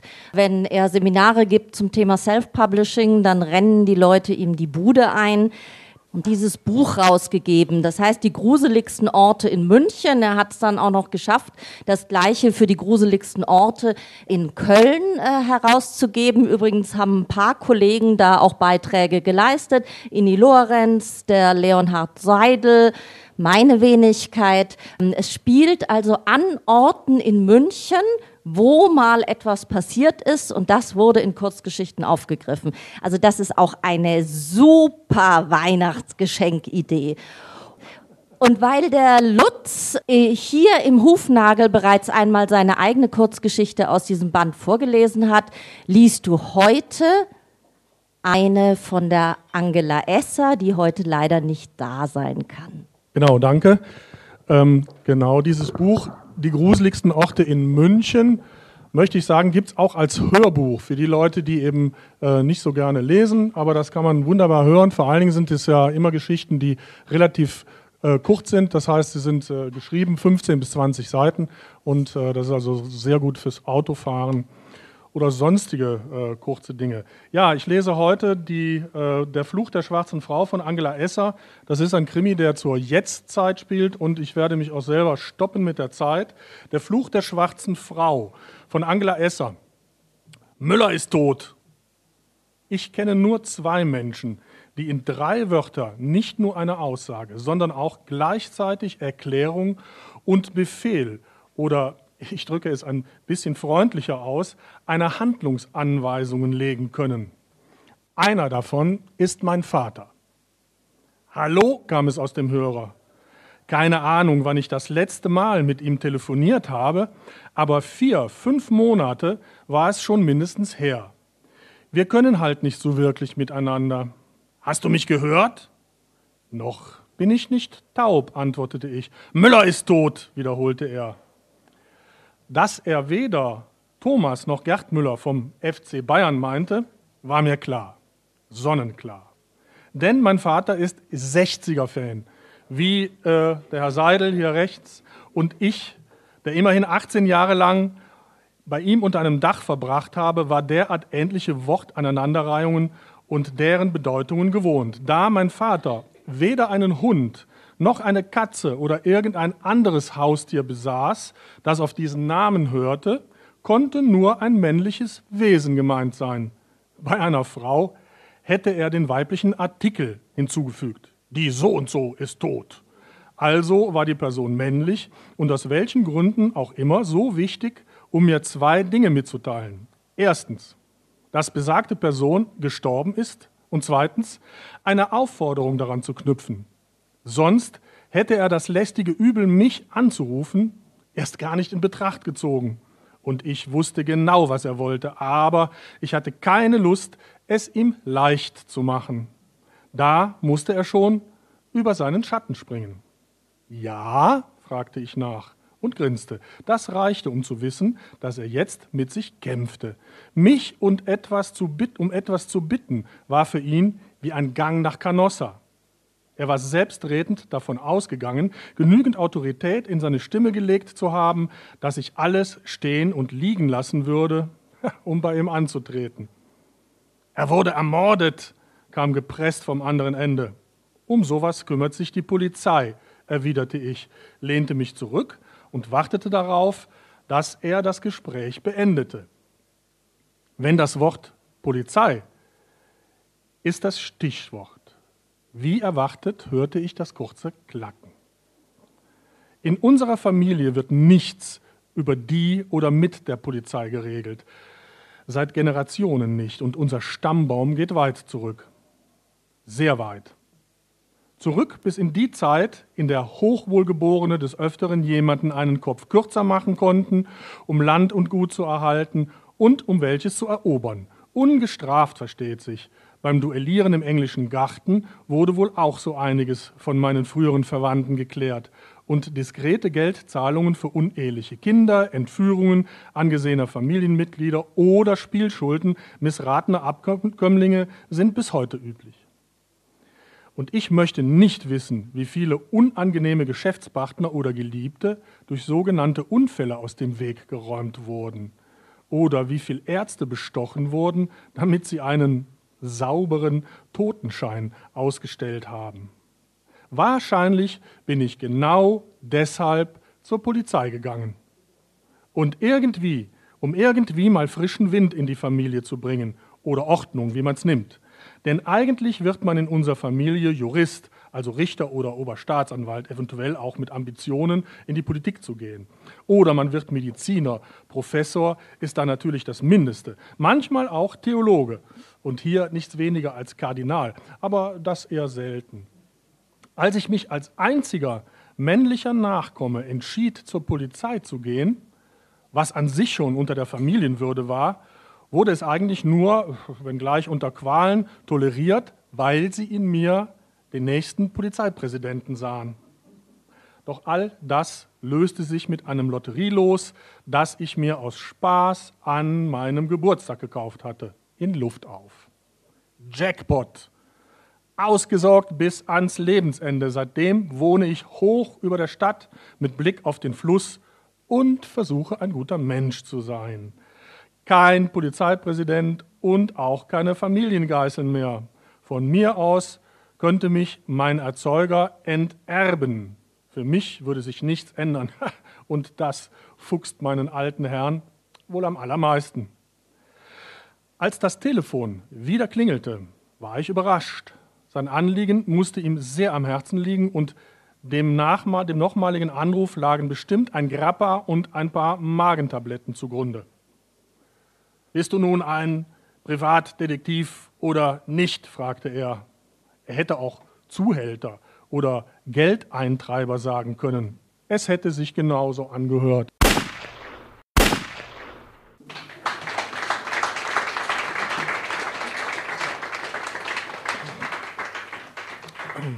Ja, Stefanie, jetzt bist du dran.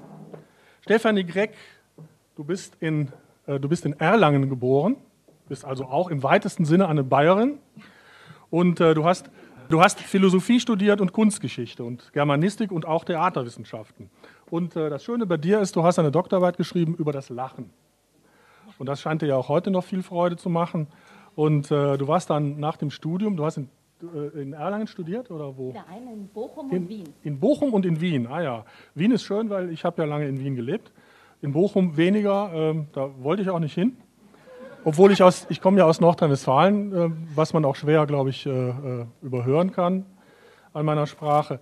Aber Wien ist viel schöner. Äh, du schreibst ja Romane und äh, Krimin also äh, Kriminalromane, andere Romane auch und auch Kurzgeschichten. Und du warst aber nach deinem Studium hast du im Bucheinkauf bei Bertelsmann gearbeitet. Wie kommt man von da aus dann zum Schreiben? Ähm, ja, also erstmal muss ich halt Geld verdienen. Und das ging ganz gut äh, bei Bertelsmann und dann wurde es viel schlimmer. Das hast du ausgelassen. Ich bin dann zu einer Unternehmensberatung gegangen, zu A.T. Carney und habe also nur noch der Wirtschaft geholfen. Und es wurde mir dann irgendwann zu viel und dann habe ich richtig das Schreiben angefangen. Ja, auf jeden Fall wohnst du jetzt mit der Familie hier in der Nähe von München und äh, du schreibst aber auch Krimis über Kiel. Äh, du liest uns jetzt aus diesem Krimi vor, den du gemeinsam mit äh, Paul Schenke eben geschrieben hast und das Ganze heißt Schwarze Roben. Stefanie Greck. Diese Krimireihe handelt von ähm, dem raubeinigen Kommissar Fricke und der schönen Staatsanwältin Elena. Und ich weiß, dass sie an einem solchen Abend von vielen Morden verwöhnt sind. Deswegen habe ich heute eine Stelle der anderen Art ausgesucht. Äh, Kommissar und Staatsanwältin kommen sich nämlich auch ein bisschen persönlich näher, mal mehr, mal weniger. Ähm, das Problem ist, so professionell sie in der Arbeit sind, so wenig professionell sind sie es in den anderen Dingen. Die Situation ist folgende. Eine Tatverdächtige soll in der Nacht beschattet werden. Kommissar und Staatsanwältin stehen im Auto vor der Tür. Als sie vor Susanne Winters Haus standen, sahen sie Licht. Okay, noch ist sie jedenfalls da. Na, dann stellen wir uns mal auf eine lange Nacht ein. Da hinten war eine Tanke, ich hole uns was. Fricke lief zur Tankstelle und kam in wenigen Minuten zurück. Als die Beifahrertür aufging, sah sie erst eine Flasche Sekt. Dann kam Fricke hinterher. Ist das genehm, Frau Staatsanwältin? Mensch, wir sind im Dienst. Nein, wir hätten eigentlich frei. Wir schieben, weil wir zwei bescheuert sind, freiwillig hier Wache, weil wir irgendwas vermuten, das du dir in deinem Kopf ausgedacht hast. Wir sind deswegen aus einem Hotelzimmer aufgebrochen, in dem wir jetzt ein schönes Bett gehabt hätten. Mit einem Plop öffnete er die Flasche. Die hatten keine Becher mehr. Also ich sehe da nur zwei Möglichkeiten. Entweder wir trinken aus der Flasche oder aus deinem Bauchnabel. Sie lachte. Flasche. Es schmeckte nicht schlecht und war sogar gut gekühlt. Er trank auch einen Schluck, stellte die Flasche dann aber zu seinen Füßen ab. Aber zuerst will ich etwas anderes sagte er, legte seinen Arm über sie und begann ihre Rückenlehne hinunterzudrehen, bis sie fast waagrecht war. Sie ließ es geschehen, schloss die Augen und roch den Duft seines herben Aftershaves. In ihr löste sich etwas. Sie spürte, wie Fricke ihr Knopf für Knopf die Bluse öffnete und sein Finger jeden Zentimeter hinterherfuhr. Er versuchte, sich über sie zu beugen, fluchte dann aber. Mensch, ist das unbequem hier. Warum hast du keine Automatik? Dieser Schaltknüppel hier in der Mitte, so komme ich nie zu dir.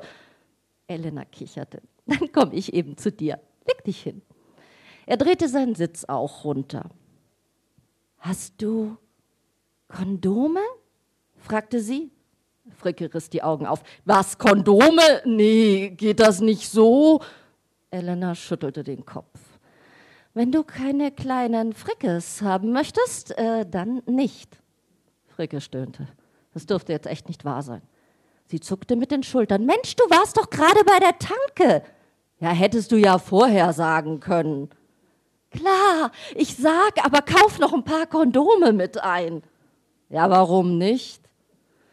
Sie lachte. Herr Hauptkommissar, ich sehe hier nur eine Möglichkeit. Ich erteile Ihnen jetzt die offizielle Dienstanweisung, nochmal zur Tankstelle zu gehen und Kondome zu kaufen. Ich weiß. Und da ich der Hilfsbeamte der Staatsanwaltschaft bin, er knöpfte sich sein Hemd wieder zu, öffnete die Tür und stieg aus. Bis gleich. Elena grinste ihm hinterher. Kaum war er fort, hörte sie ein Surren und das Garagentor von Susanne Winter öffnete sich. Scheiße, nein, wenn die jetzt fortfuhr, was sollte sie machen? Alleine hinterherfahren? Ein dicker SUV fuhr aus der Garage und zügig um die Ecke. Elena kurbelte ihren Sitz wieder hoch. Scheiße. Sie startete den Motor. Sie wusste genau, wo Susanne Winter hin wollte, zu ihrem nächsten Opfer. Sie musste Fricke holen. Fricke stand an der Tankstelle und hatte gerade bezahlt, nicht ohne sich über das freche Grinsen des jungen Typen an der Kasse zu ärgern. Hat noch was gefehlt, ja, hatte der zu seinem zweiten Einkauf gesagt. Fricke war kurz in der Versuchung, ihm zu erklären, dass ihm wohl noch eine Faust in seinem Gesicht fehlte, als er hinter sich einen Ruf hörte. Sven! Elena stand in der Tür der Tankstelle mit zerknittertem Rock und halb geöffneter Bluse. Komm! Oh, da hat's aber jemand dringend nötig, kommentierte der Typ an der Kasse. Frickes Hand ballte sich aber vielleicht besser schnell zu Elena. Was war denn das für ein Auftritt? Scheiße, rief sie. Er zuckte mit den Schultern und lief ihr hinterher. Sie war bereits ins Auto gesprungen, er setzte sich daneben. Es roch nach Sekt. Anscheinend war die Flasche umgefallen. Elena beschleunigte in einem Wahnsinnstempo. Sie ist losgefahren. Och nee, antwortete Fricke. Doch! Sie donnerten mit 120 Stundenkilometer durch die Stadt. Bitte lass uns lebend ankommen, Mensch, die ist auf dem Weg zu Markus. Trotzdem, tot nützen wir dem auch nichts. Langsamer, Elena. Sie verringerte das Tempo nur geringfügig. Und äh, bevor du rausgehst, musst du noch deine Bluse zuknöpfen. Sie begann mit einer Hand an ihrer Bluse herumzuziehen. Elena, erst fahren, dann anziehen, bitte. In dem Moment blitzte es auf. Fricke wusste genau, was das gewesen war. Es würde ein hübsches Bild geben von Elena mit aufgeknöpfter Bluse und ihm daneben, wenn das die falschen Kollegen in die Hände bekamen. Die Kondome, die er immer noch in der Hand hatte, schob er in seine Hosentasche. Das war es. Die Realität hatte ihn wieder eingeholt.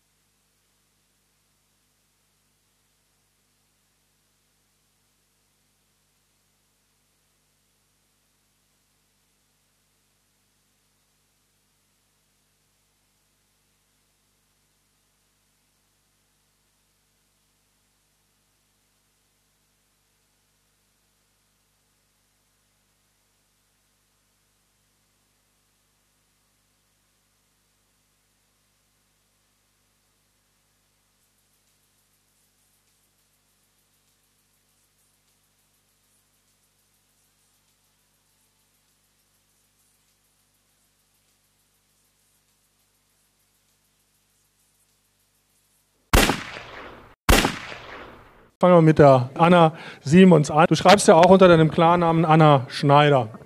Du schreibst unter Anna Simons und du hast noch ein, äh, ein drittes Pseudonym. Wie heißt das? Das ist Anna Martens. Da schreibe ich bei Ulstein Thriller. Und äh, du kommst ursprünglich aus Bergneustadt. Das ist im Bergischen Land. Für diejenigen, die äh, für die Münchner, die das nicht wissen, wo ist, das ist etwa 60 Kilometer östlich von Köln. Und äh, vielleicht kennt man, das ist praktisch ein Ort äh, gemeinsam mit der, mit der Stadt Gummersbach. Gummersbach kennt man vor allen Dingen daher, weil dort mit die besten Handballer der Welt herkamen. Zum Beispiel fällt mir Heiner Brandt ein, lange Bundestrainer gewesen. Und auch Weltmeister als Spieler gewesen. Und deswegen meine erste Frage an dich, spielst du Handball, Anna? Nein, aber ich habe leidenschaftlich gern Handball geguckt, weil das sind sehr große Männer, die auch alle sehr attraktiv sind. Also ich fand das viel besser als Fußball. Die waren bei uns alle klein. Und in Bergneustadt ist das Witzige, wir hatten da eine Fußballmannschaft, die bestand nur aus der Familie Haselbach. Die hatten nämlich tatsächlich elf Kinder, leider ein Mädchen, sonst wäre es eine komplette Haselbach-Mannschaft gewesen. Alle Kinder spielten in diesem Fußballverein und das war relativ langweilig. Also als junges Mädchen fand ich der Handball ganz toll. Heiner Brandt habe ich immer bedient. Ich habe nämlich in der Tennishalle von Gummersbach gejobbt und da waren die natürlich alle. Christoph Weigold ist, du bist in Mannheim geboren, du wohnst aber in München und das schon lange. Zwischendurch warst du in Köln. Verrat uns mal, was du in Köln gemacht hast. Ich war in Köln Autor bei der Harald Schmidt Show. In der Anfangszeit, die ersten dreieinhalb Jahre, es waren ungefähr 600 Shows, die ich da mitgemacht habe und ich habe auch sehr oft mitgespielt, was ein äh, gewisses Licht vielleicht wirft auf die Figur meines Privatdetektivs, der auch ein gescheiterter Schauspieler ist. Wenn du bei der Harald Schmidt Show gearbeitet hast, warst du wahrscheinlich Gagschreiber, wie man das heute manchmal so sagt.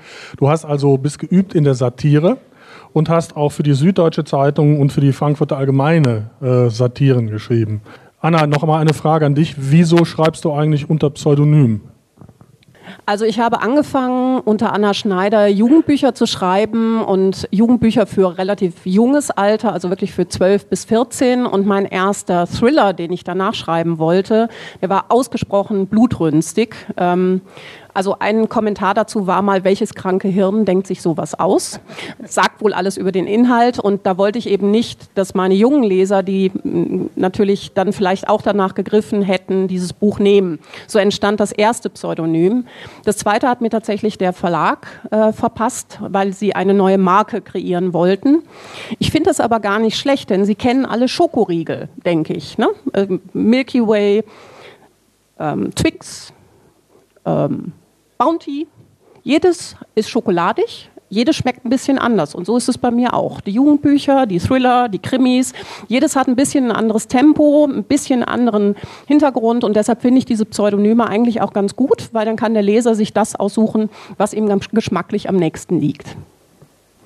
Das ist ja gerade für Polizisten, für echte Polizisten, denke ich mir manchmal sogar ein Moment da, wo man sich wünscht, eben äh, inkognito arbeiten zu können, gerade wenn die Fälle besonders brisant sind. Wir haben heute einen äh, Polizisten hier, den ersten Hauptkommissar Stefan Preis. Er ist Leiter der Spurensicherung. Das ist die Spurensicherung der Kriminalpolizei in München. Und das Besondere ist, dass in München die Spurensicherung in einer Hand ist, und zwar für alle Fälle, nicht nur für Mordfälle oder für äh, andere Verbrechen, sondern alles ist in einer Hand. Sie sind insgesamt 89, Le nee, 53 Leute, die also in der Spurensicherung arbeiten. Das ist das Kommissariat 92. Und dann habe ich gleich eine Frage an, an Sie, Herr Preis. Äh, lesen Sie auch Krimis? Jetzt haben Sie mich erwischt.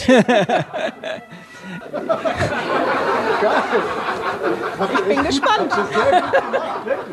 Was war bestellt?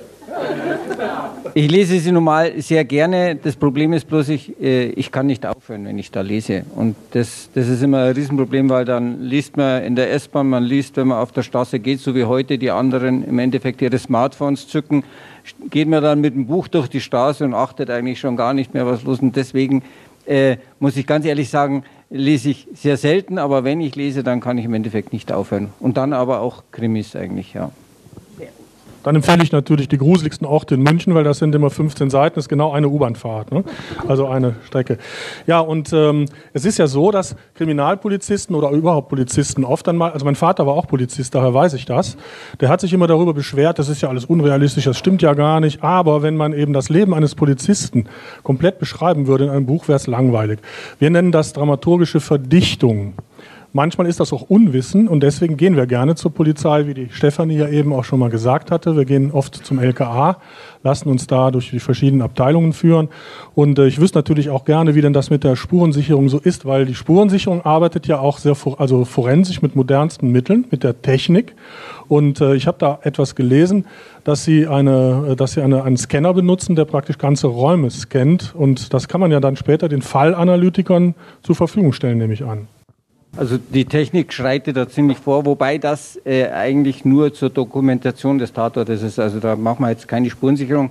Das ist auch nicht die Geschichte, wo man die Fälle löst, sondern im Endeffekt, wo man die Fälle an die Staatsanwalt und ans Gericht bringt, wo man dann 3D-Aufnahmen machen kann, wo man sich in den Raum bewegen kann. Das hilft äh, vor allen Dingen, wenn man später Tatrekonstruktionen macht, weil egal, was man im Nachhinein feststellt, wo ein Zeuge eventuell gestanden ist, man kann sich dann in den Raum bewegen, man kann zu diesem Punkt hingehen und kann dann feststellen, was hat er denn überhaupt gesehen oder kann sich das so abgespielt haben. Dafür haben wir also äh, immense Technik momentan. Wir haben so 360-Grad-Kameras, wo man sich durch den Tatort bewegen kann oder bis zur Lasertechnik. Und diese Lasertechnik hat halt den Vorteil, wie gesagt, ich habe ein, ein komplettes 3D-Modell, wo ich nicht nur von einem Standpunkt ausschaue, sondern alles sehen kann. Ich kann alles vermessen.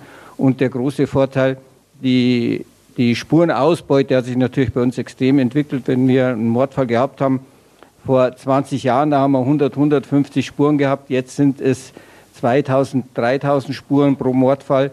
Und wenn man die zu Bild bringt in einem normalen Tatortbefundbericht, dann wird das relativ unübersichtlich. Und mit der neuen Technik, da hat man halt die Möglichkeit, immer nur das aufzuzeigen, was man sehen möchte. Ja, dass man im Endeffekt durch einen Tatort durchgeht und sagt, zeig mir jetzt noch alle Spuren, die von der und der Person äh, verursacht wurden. Und dann habe ich im Endeffekt ein sehr schönes Spurenbild am Tatort nur von dieser einen Person. Christoph, eine Frage. Du schreibst Romane über Hollywood in den 20er Jahren. Du lässt da einen deutschen Kommissar arbeiten. Wir haben ja eben einen kleinen Ausschnitt hören dürfen. Wie bist du auf diese Idee gekommen, überhaupt also über diese Zeit zu schreiben? Weil wenn wir jetzt mal da weitermachen, es ist ja so, dass in den 20er Jahren noch ganz andere technische Möglichkeiten da waren. Macht das die Sache übersichtlicher oder hat das Vorteile? Das sind jetzt ja, also ich fange mal so an mit dem letzten. Es ist natürlich so, dass in der Zeit Hollywood Mordfälle, Skandale in Hollywood wurden alle vertuscht. Sie sind auch alle unaufgeklärt, wie ich vorhin schon gesagt habe. Weil sie vertuscht worden sind, ist es ein Hort der Korruption gewesen. Und das ist für mich halt, und das war auch ein Antrieb, äh, warum ich das Thema gewählt habe. Zum einen ist es einfach eine Filmwelt. Ich bin, äh, das muss man noch ergänzen, vor 20 Jahren bei der Harald Schmidt Show gewesen. Seither habe ich Drehbücher geschrieben unter anderem für so Leute wie Schweiger und Schweighöfer und vor allem Komödien, aber auch andere Sachen. Und ich kenne mich mit dieser Welt halt sehr gut aus und ich fand diese Zeit sehr interessant. Und es ist in der Tradition dieser Noir-Krimis, die amerikanische Autoren wie Chandler und Hammett und andere geschrieben haben. Und da hast du halt eine Welt, die zutiefst korrupt und verdorben ist. Und das bereite ich schwarzhumorig, wenn man so will, mit diesem Ich-Erzähler auf. Und das war ein großer Antrieb, weil ich von dem Stil her etwas machen konnte, was auch lustig ist, aber was einfach, und ich kenne mich mit dieser Welt aus, man soll über was schreiben. Ich war mit 50 mein Debütroman, wo man sich auskennt. Jetzt die andere Frage, wie ist die Sachlage vor Ort und wie recherchiert man das? Das sind echte Fälle, die äh, mit Sachbüchern äh, äh, zu recherchieren sind über das, äh, über den Fall, diesen Mordfall, den ich, aus dem ich vorgelesen habe, gibt es vier Sachbücher, die so äh, ähm, besonders bekannt sind. Jedes hat einen anderen Täter.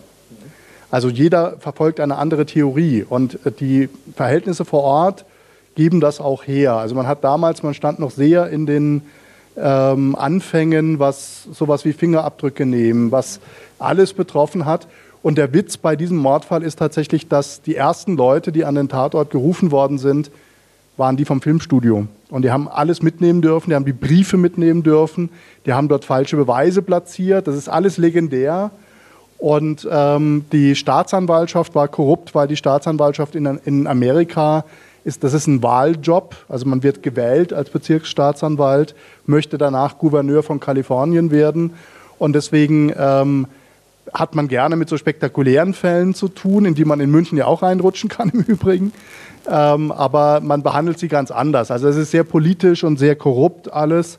Und man kann das halt aus den Sachbüchern recherchieren. Ich war aber auch in Los Angeles im Police Museum. Da haben die zur selben Zeit, um es mal ganz kurz zu fassen, das kann ich vielleicht noch näher ausführen, wenn es äh, jemand wissen will, äh, die haben etwa zur selben Zeit wie in Berlin äh, Ernst Gennert, der bei Babylon Berlin vorkommt, ähm, das Kriminallabor erfunden hat eigentlich und wie man einen Tatort sichert, überhaupt erstmal aufgebracht hat, weil vorher ist man da einfach reingelatscht.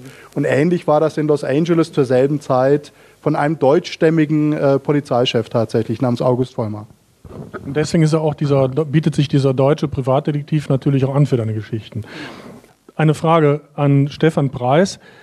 Wenn Sie sagen, Sie haben mittlerweile tausende Spuren pro, äh, pro Fall, pro Mordfall, das heißt ja nicht unbedingt, dass man die alle verwerten kann. Ist es so, dass vielleicht sich immer noch Spuren, äh, sagen wir Klassiker der Spurensuche immer noch äh, durchsetzen, die man am meisten benötigen kann? Oder sind die neuen Spuren, die sich ergeben durch ihre äh, andere Arbeit, da mittlerweile auch so stark, dass die äh, starke Anwendung finden?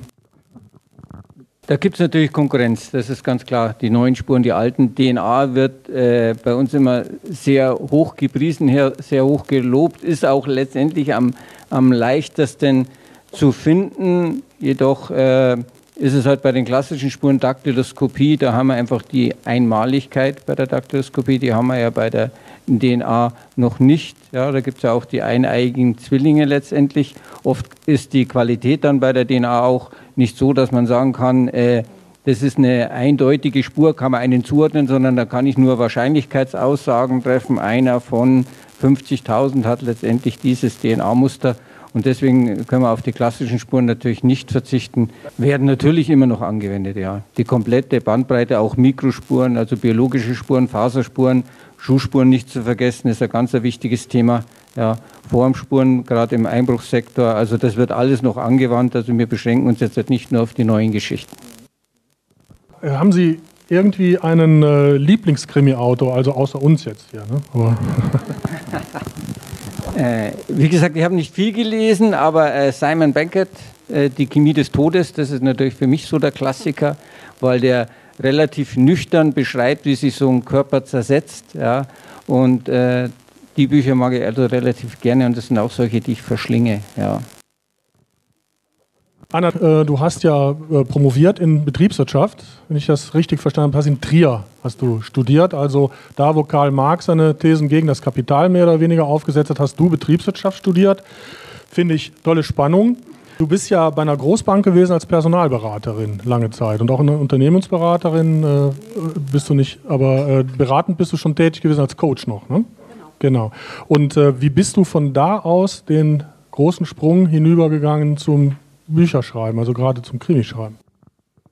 Also ich finde, das ist eine ganz, ganz geradlinige Karriere. Also von der Bankerin in Frankfurt zur Kriminalautorin. Also ich finde geradeaus, das geht total geradeaus. Denn man muss sich mal überlegen, ich habe eine Streetworkerin gesprochen in Frankfurt. Also das Drogenmilieu von Frankfurt spielt sich schon sehr in den Bankentürmen ab. Man darf da nicht unterschätzen, wie viele von den Managern ihre Arbeitszeiten nur aushalten, indem sie Drogen nehmen und Tabletten. Also so weit entfernt voneinander ist es mit Sicherheit nicht. Tatsächlich ist es aber so, dass ich mal versucht habe, Kollegin zu werden. Ähm, ich wollte nämlich tatsächlich 85 ähm, zur Kripo und habe mich bei der Polizei beworben. Einer der ersten Jahrgänge damals, ähm, wo die Frauen kommen durften. Ich war in Münster. Ähm, wir waren 75 Frauen in einem Raum. Der Prüfer kam rein und begrüßte uns mit einem sehr deftigen Guten Morgen, meine Herren. Da war schon mal Stimmung. Ähm, und leider Gottes wurde mir nachher gesagt, ich war zwar in, habe hab relativ gut abgeschnitten, auch bei der Tatortbeurteilung, ähm, aber leider beim Psychotest war nichts zu gewinnen. Und deshalb wurde ich dann ausgemustert. Aber das zeigt diese Faszination für die Polizei und für das Verbrechen und gerade für die Aufklärung, die habe ich also schon länger. Und ich glaube, dann war das einfach nur ein natürlicher Schritt, dass ich irgendwann versucht habe, mich hintenrum zu nähern. Und wie ja schon mehrfach gesagt wurde, wir recherchieren viel, wir treffen uns mit Rechtsmedizinern, wir haben Kontakte zur Polizei, sodass ich jetzt hintenrum, also auch sehr viel mitbekomme, was für mich einfach spannend ist. Also du hast ja gerade erzählt, dass in Frankfurt in den großen äh, Bürotürmen der Banken, dass sich da einige Geschichten abspielen, die keiner wissen darf. Traust du dich in Frankfurt noch vorzulesen? Aber natürlich. Ähm, da ist es vielleicht schwieriger. Ich habe auch einen großen Abbau betrieben ähm, in Frankfurt. Die Commerzbank hat da 2000, ich muss jetzt überlegen, 2010 um den Dreh mal sehr viele Leute abgebaut und der freundliche Brief, ähm, ob man sich nicht von der Bank entfernen wolle, der kam von mir. Ich glaube, das wäre viel, viel gefährlicher jetzt, weil es da mit Sicherheit noch immer Menschen gibt, die das nicht so toll fanden damals. Das stimmt, ich glaube, das ist heute auch noch so. Gott sei Dank bist du Kriminalschriftstellerin geworden danach. Stefan Preis, diese äh, Arbeit bei Ihnen, Sie sagen ja, Sie haben mir erzählt, dass äh, Sie da für alles zuständig sind hier in München. Das gibt es nur noch in Hamburg so und in München ähm, ist es aber noch intensiver. Vielleicht eine Frage, äh, ist das irgendwo von Vorteil für die Spurensicherung, dass alles zusammenhängt? Äh, gibt es bei den anderen Ländern oder Städten, gibt es da irgendwelche Probleme damit, dass das in verschiedene Abteilungen aufgeteilt ist? Also von der, von der Spurenbreite beim Tatortsichern, da machen ja letztendlich alle das Gleiche. Das Problem ist bloß, sie speziali spezialisieren sich auf die Delikte und bei uns, wir machen von der Sachbeschickung bis zum Mord alles. Das hat äh, einen großen Vorteil. Äh, bei uns macht auch jeder alles. Also wir sind 53 Leute, 43 Beamte, der Rest sind Angestellte, die uns unterstützen, Chemiker, Fotografen. Und die 43 Beamte, die machen jeder im Endeffekt das komplette, den kompletten Bereich von der Sachbeschädigung bis zum Mord. Und äh, das gibt zum einen eine gewisse Abwechslung, ja, dass man nicht immer in, in dem gleichen Gebiet arbeitet. Zum anderen profitiert man natürlich von den Erfahrungen, wenn ich ständig zu Wohnungseinbrüchen fahre, ja, dann weiß ich genau, wo ich meine Spuren finde, wo ich sie sichern kann und vor allen Dingen weiß ich, äh, welches Auswertungsergebnis ich erfahren kann. Ja. Also mir hat Erfahrung, wie sichere ich die Spur, weil es ja auch unterschiedlich, wenn eine Spur ist, wie kann ich die sichern, wie sind die Chancen am größten, dass, dass sie dann letztendlich positiv auszuwerten ist. Und das Gleiche ist dann, das kann ich dann bei den Tötungsdelikten äh, dann wieder äh, hernehmen. Und bei den Tötungsdelikten habe ich den Vorteil, da werten wir dann auch alle Spuren aus, die gesichert wurden. Beim Einbruch ist es ja so, da müssen wir uns relativ begrenzen. Wir können jetzt nicht 2000 Spuren beim Einbruch sichern und auswerten, weil das würde den Steuerzahler sehr viel Geld kosten. Ja. Das hat den großen Vorteil auch, wir haben dann in München letztendlich auch 43 Spezialisten, wenn es mal wirklich äh, der große Terroranschlag kommt, ja, wenn er Großfall ist oder wie es jetzt beim OEZ 2016 war. Wir haben äh, sehr viele Spezialisten, Tatortspezialisten, die die komplette Bandbreite beherrschen und das haben halt die anderen Städte nicht letztendlich. Die können dann nur auf Einzelne zurückgreifen, die diese Arbeit können und müssen die restlichen dann im Endeffekt zusammenziehen, die sich dann gegenseitig unterstützen. Und das war, beim OEZ hat man es gesehen, da waren wir mit 35 Mann allein von meiner Dienststelle vor Ort. Also das können sich andere Großstädte in Deutschland nur wünschen. Anna, du hast ja gleich von Anfang an, als du begonnen hast mit dem Krimischreiben, hast du ja einen großen Erfolg gehabt. Du bist für den österreichischen Krimipreis vorgeschlagen gewesen, hast diverse andere Preise gewonnen. Das bestärkt einen sicherlich darin, was man tut. Und äh, ähm, ist das heute noch irgendwie eine Art Seelennahrung für dich? Es ist ja doch jetzt schon etwas her, aber trotzdem. Also das Lustige bei mir ist tatsächlich, als ich begonnen habe, habe ich einen Preis gewonnen gleich. Ähm, ich wurde nominiert und dann habe ich beschlossen, mich selbstständig zu machen als Autorin. Seither muss ich sagen, habe ich nichts mehr gewonnen. Ähm, hätte ich damals gesagt, jetzt noch einen mehr, dann hätte ich mich wahrscheinlich nie selbstständig gemacht als Autorin. Also von daher bin ich froh, dass ich das bekommen habe. Ähm, ich finde auch eine Auszeichnung ist immer was Besonderes. Also es stimmt auch nicht so ganz. Ein Jugendroman von mir hatte mal, war mal nominiert für einen Leserpreis und Leserpreise finde ich immer ganz besonders schön, weil das eben zeigt, dass man mit dem, was man schreibt, auf dem richtigen Weg ist. Denn ähm, Sie können sich vorstellen, bei 90.000 deutschen Veröffentlichungen auf dem Buchmarkt ist es einfach für uns alle schwer, Leser zu finden und da helfen solche Preise natürlich, um ein bisschen mehr gesehen zu werden. Äh, einen Teil deines Lebens verbringst du ja auch mit deinem Mann und deiner Familie in äh, Holland, in Nordholland. Äh, und du hast auch mal einen äh, Preis gewonnen. Das ist ja eigentlich, da warst du, äh, äh, Krimi-Stipendium heißt das Tatort Töverland der Insel Just. Just, ne? spricht man das aus. Und ähm, ist es so, dass man auf so einer Insel anders schreibt? Das glaubt man ja manchmal. Ich weiß es nicht genau, weil ich noch nie auf einer Insel geschrieben habe. Ja, das kann ich auch nicht beurteilen, denn ähm, ich hatte zwar ein zweiwöchiges Krimi-Stipendium auf Jüst, aber Jüst ist so eine schöne Insel und wenn man da mal anfängt zu laufen, dann kommt man so weit weg von seinem Schreibtisch, dass ich tatsächlich auf Jüst, ich glaube, in diesen 14 Tagen fünf Seiten geschrieben habe. Also äh, viel mehr war es nicht. Ich habe eine Lesung gehalten. Ich habe mir natürlich viele Gedanken gemacht. Ähm, ich habe im Kopf viele Bücher bewegt, aber tatsächlich geschrieben habe ich dort nicht. Also das war für mich auch sehr schwierig und ich war auch sehr frustriert, weil ich dachte, man hat auch die Erwartung an mich, dass ich da schreibe. Das ist aber nicht so. Also das ging darum, dass man mich ansprechen konnte, weil ich natürlich auch dort gesponsert wurde. Also ich habe in einem Hotel gefrühstückt, die Leute konnten sich zu mir setzen und hatten quasi ihre ja, Autoren zum Anfassen. Und der Buchhändler der Insel ist natürlich auch ein ganz goldiger, der einen dann auch überall eingeführt hat. Also die Spelunke, den musste man abends aufsuchen, deshalb so besonders früh aufgestanden ist man dann morgens auch nicht. Ähm, ja, deshalb war das nicht so erfolgreich. Christoph, du bist ja auch jemand, der ausgezeichnet wurde mit Preisen. Also ich habe hier gelesen, das ist ein ganz toller Preis, äh, nämlich der Harzer Hammer. Den hast du bekommen. Ja, äh, der Harzer Hammer, ich finde, das ist ein ganz toller Preis, also zumindest vom Namen her. Das ist, der wiegt 5 Kilo und äh, ist auf eine Marmorplatte äh, montiert, wirklich ein Hammer. Äh, und dann ist der Name eingraviert. Und ich musste den den ganzen Schlossberg in Wernigerode runtertragen. Und unten habe ich gesagt, schickt mir den nach. Daran wird sich die Wernigeroder Post immer noch erinnern, wahrscheinlich. Äh, denn da passt ja auch keine Briefmarke drauf. Ähm, eine Frage noch. Du bist ja auch für den Glauser-Preis nominiert gewesen. Das ist ja wirklich ein toller Preis. Also, das ist eigentlich derjenige Preis, den jeder Krimi-Autor in Deutschland sich wünscht. Wir haben einen Preisträger ja da sitzen, den haben wir ja schon heute kennengelernt. Und du äh, warst nominiert mit deinem Erstlingskrimi, also mit, mit dem, der in Hollywood spielt. Wie hat dich das beflügelt, weiterzumachen? Naja, zu dem Zeitpunkt bei den Vorlaufzeiten und meine Bücher haben über 600 Seiten, muss man noch dazu sagen, und zwar jedes einzelne. Äh, und ich habe jetzt in vier Jahren 1800 Seiten geschrieben. Zu dem Zeitpunkt war das zweite eigentlich schon soweit fertig und musste auch sein, weil es genau zu der Zeit, als die Preisverleihung war, erschienen ist. Ähm, ja, es ist, es ist wunderbar. Vor allem es ist wirklich wie die Oscarverleihung aufgemacht bei der Kriminale. Also man sitzt vorne in der ersten Reihe. Äh, ich saß neben dem Mann, der nachher den Hauptpreis gewonnen hat, der auch hier aus München ist, Max Bronski. Und es laufen dann Filme, also von den Nominierten, wo dein Buch bebildert wird und so weiter. Und dann werden aus einem Umschlag, wie man das so kennt, die, die Gewinner gezogen. Also das war natürlich sehr, das ist sehr unwirklich. Man ist auch naturgemäß aufgeregt, weil du weißt wirklich nicht, wer gewinnt.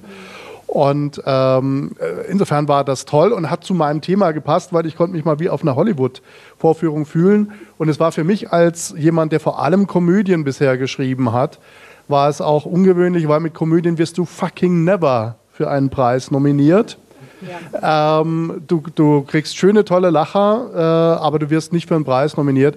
Und ich habe äh, durchaus bewusst, als ich mich dem 50. Lebensjahr genähert habe, gesagt, jetzt schreibe ich einen Roman, meinen ersten Roman, und ich habe mir bewusst halt ein Thema rausgesucht, was was anderes ist, was aber durchaus auch lustig ist, wie man vielleicht vorhin ein bisschen gemerkt hat, ähm, damit, damit da ein bisschen was anderes bei rauskommt. Und äh, dass man in dieser Vereinigung von Kriminalautoren, die wir hier ja sind, auch eben einfach dann so eine Community hat und die auch so eine Preisverleihung macht. Und es war ein wunderschönes Wochenende mit denen allen zusammen. 200 Krimi-Autoren, und vielleicht muss man die Anekdote noch erzählen. Äh, wir waren da alle zusammen in einem Hotel und die Hotelbar haben wir leer gesoffen. und es wurde vorher angekündigt. Das passiert jedes Jahr offenbar. Ich war jetzt das erste Mal da. Und jedes Mal sagen die dem Hotel vorher, ihr müsst mehr Bier ran schaffen und mehr Personal. Und die glauben das nie und dann ist es wieder passiert. Ja, ja, dieses Jahr war das ja in Aachen, äh, die Kriminale. Nächstes Jahr ist sie in Hannover, haben wir heute auch schon gehört. Und ähm, dein Hollywood-Gefühl, das hat ja auch dann wunderbar zu deinem Buch gepasst, weil es ja auch in Hollywood gespielt hat. Herr Preis, noch eine Frage. Sie haben ja jetzt heute einen Eindruck bekommen von dem, was das Syndikat so treibt und macht. Und äh, das hat ja mit der Realität manchmal sehr viel zu tun, manchmal auch weniger. Ähm, es ist so.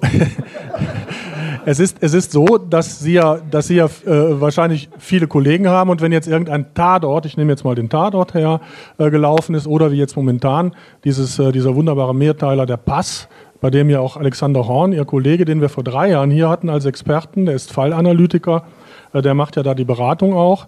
Ähm, wenn Sie sich solche Filme anschauen und am nächsten Tag zusammensitzen bei der Polizei, ist das für Sie eher peinlich, lächerlich oder finden Sie das trotzdem ganz gut? Also ich muss sagen, seit, seitdem ich bei der Spurensicherung bin, schaue ich die weniger an. Nicht, dass sie mich nicht interessieren, sondern das Problem ist, meine Frau ist ein Tatort-Fan. aber mit mir zusammen schaut sie die natürlich nicht an, da hat es ein Problem. Wird auch bei uns nicht diskutiert. Ja? Also wir haben wirklich nicht den Anspruch, dass wir sagen, solche, solche Sendungen oder solche Krimis sollten der Realität nahe kommen. Ja? Ich denke mal, das ist jetzt auch nicht, also ich brauche jetzt bloß an die, auch beim Buch jetzt an die Staatsanwältin, die mit dem Kommissar im Auto sitzt und observiert, ja, da brauche ich jetzt gar nicht an meine Staatsanwältin denken, ich möchte ich so, so oder so nicht machen, also wird auch, wird auch nie passieren, ja. Und, und diese, diese ganzen Geschichten, oder wenn man im Krimi, das ist auch so klasse, äh, es geistert so eine Zahl von 40.000 Hautschuppen rum, die man praktisch pro äh, Stunde mittlerweile verliert. Ja. Und äh, auch ein Grund, warum wir letztendlich unsere weißen Anzüge am Tatort anhaben und äh, die Mordermittler am Tatort, die laufen natürlich ohne diesen Anzügen rum. Das sind keine normalen Menschen, die verlieren anscheinend keine Hautschuppen.